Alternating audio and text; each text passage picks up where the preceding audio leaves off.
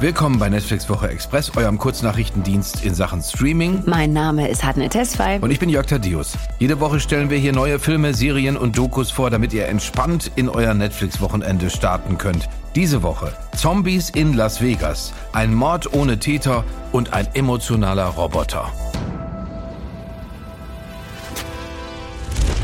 Zombies, Shamblers, Untote, nennt sie wie ihr wollt. Wenn man sie töten möchte, dreht sich alles ums Hirn. Ums Hirn. Greift euch einer an, schießt ihm ins Gehirn. So einfach ist das.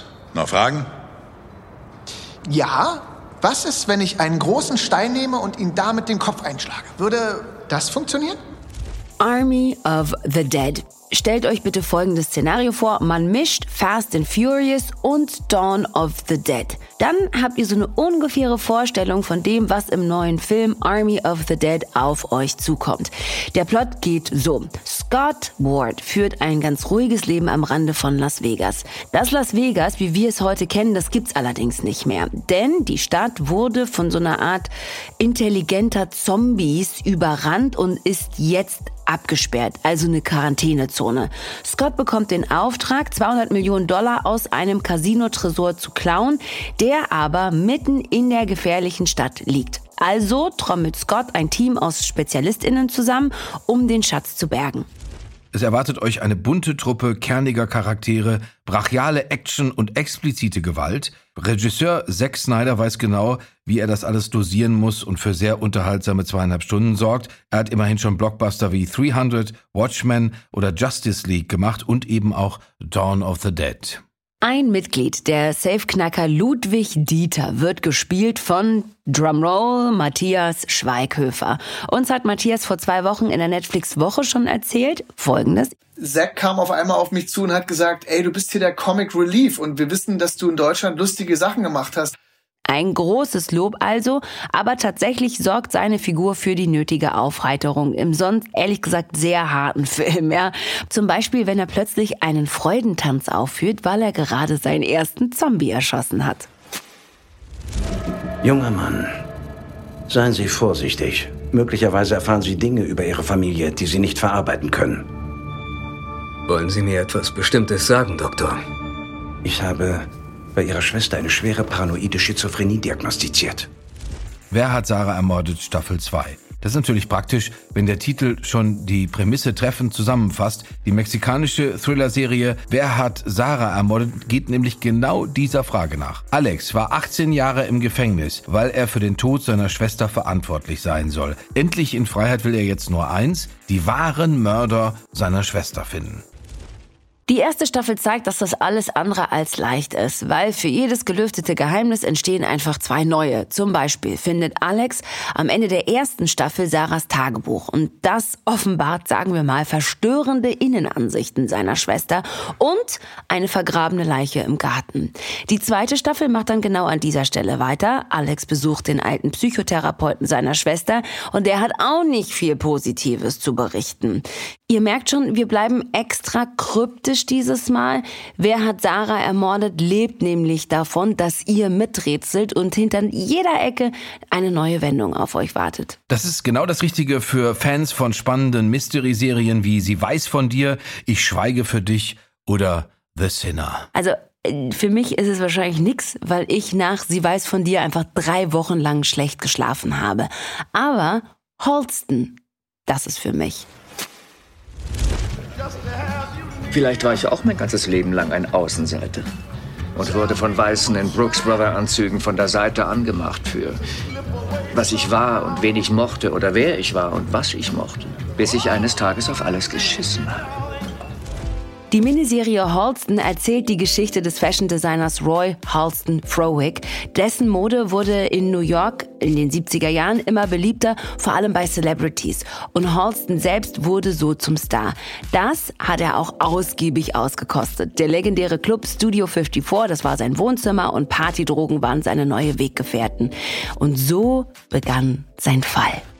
Holston wird gespielt von Ewan McGregor, den könntet ihr aus der dritten Staffel Fargo kennen und natürlich den beiden Trainspotting-Filmen. Wenn jemand also sowohl das charmante Genie als auch den wahnsinnigen Süchtigen spielen kann, dann er. Produziert wurde die Serie von Ryan Murphy, der hat auch schon American Crime Story gemacht und tatsächlich wirkt Halston ein bisschen wie eine weitere Staffel, nur halt ohne den Crime-Faktor. Also halten wir mal fest, 70s, Disco, Fashion, Drogen, Sex und eine Top-Besetzung. Wer auf diese Mischung steht, der sollte unbedingt die erste Folge Holsten gucken und dann einfach die anderen vier Folgen ranhängen. Ich werd's machen. Ich habe eigentlich gedacht, dass ich mit meiner CP durch wäre, aber sie nervt mich immer noch. Ähm, Taxifahrer fragen, was mit mir los ist. Fremde quatschen mich im Gym an und gratulieren mir nur, weil ich trainiere. Ugh. Inspirationsporno. Ach, nennt man das so? Ja, das ergibt Sinn. Ein besonderes Leben Staffel 2. Ryan O'Connell veröffentlichte 2015 seine Autobiografie Ich bin etwas Besonderes und andere Lügen, die wir uns selbst erzählen. Da war er noch nicht mal 30 Jahre alt und was hat man da eigentlich schon groß zu erzählen? Dieser junge Kalifornier hat seit seiner Geburt eine zerebrale Bewegungsstörung, seine rechte Körperhälfte ist gelähmt und mit 17 Jahren outete er sich als homosexuell. Warum erzählen wir das alles? Weil O'Connor sowohl Schöpfer als auch Hauptfigur der Serie Special ein besonderes Leben ist. Da spielt er quasi sich selbst. Er ist Ryan Hayes, ein schwuler Mann mit Behinderung in LA, der nach einem Autounfall beschließt, sich nicht mehr zu Hause zu verstecken.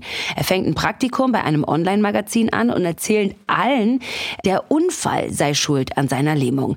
Das war alles in der ersten Staffel. Und jetzt ist die zweite Staffel dieser Comedy-Serie da. In der fängt Ryan was mit einem bezaubernden Mann an, der aber leider schon eine glückliche Beziehung führt. Also muss Ryan einen emotionalen Crashkurs in Sachen offene Beziehung machen. Co-produziert wurde diese Serie übrigens von Jim Parsons, den man vor allem als Sheldon aus The Big Bang Theory kennt. Wer Serien wie Please Like Me oder Atypical mag, der sollte da unbedingt mal reinschauen.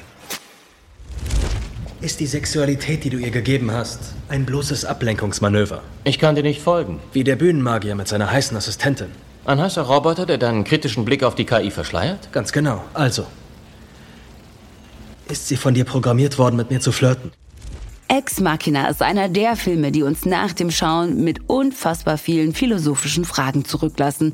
Zum Beispiel, was macht uns eigentlich zu Menschen? Fangen wir von vorne an. In diesem beklemmenden Film von 2014 geht es um Caleb, ein Programmierer, der bei einer mächtigen Suchmaschinenfirma angestellt ist. Sein natürlich geheimnisvoller Chef bietet ihm einen neuen Job an. Caleb soll wöchentlich den weiblichen Androiden Ava darauf testen, ob sie ähnlich denken kann wie echte Menschen. Langsam entwickelt der Programmierer Gefühle für das künstliche Wesen. Ex Machina ist was für Fans von tiefsinnigen Science-Fiction-Filmen wie zum Beispiel Her, Arrival oder Blade Runner. Caleb, Nathan und Ava werden gespielt von Domhnall Gleeson, Oscar Isaac und Alicia Vikander. Gleeson und Isaac könntet ihr als General Hux und Poe Dameron aus der neuen Star Wars Trilogie kennen und Vikander, die spielt zum Beispiel die Lara Croft in Tomb Raider. Freut euch nach dem Gucken darauf, euren Freundinnen zu erzählen, dass ihr einen der stylischsten Filme überhaupt gesehen habt. Liebe Leute, das war die Netflix Woche Express für diese Woche. Wenn ihr Zeit und Lust habt, dann besucht uns doch mal in der Netflix Woche. Dort sprechen wir mit Annette Hess darüber, wie man deutsche Geschichte erzählt. Tschüss. Tschüss.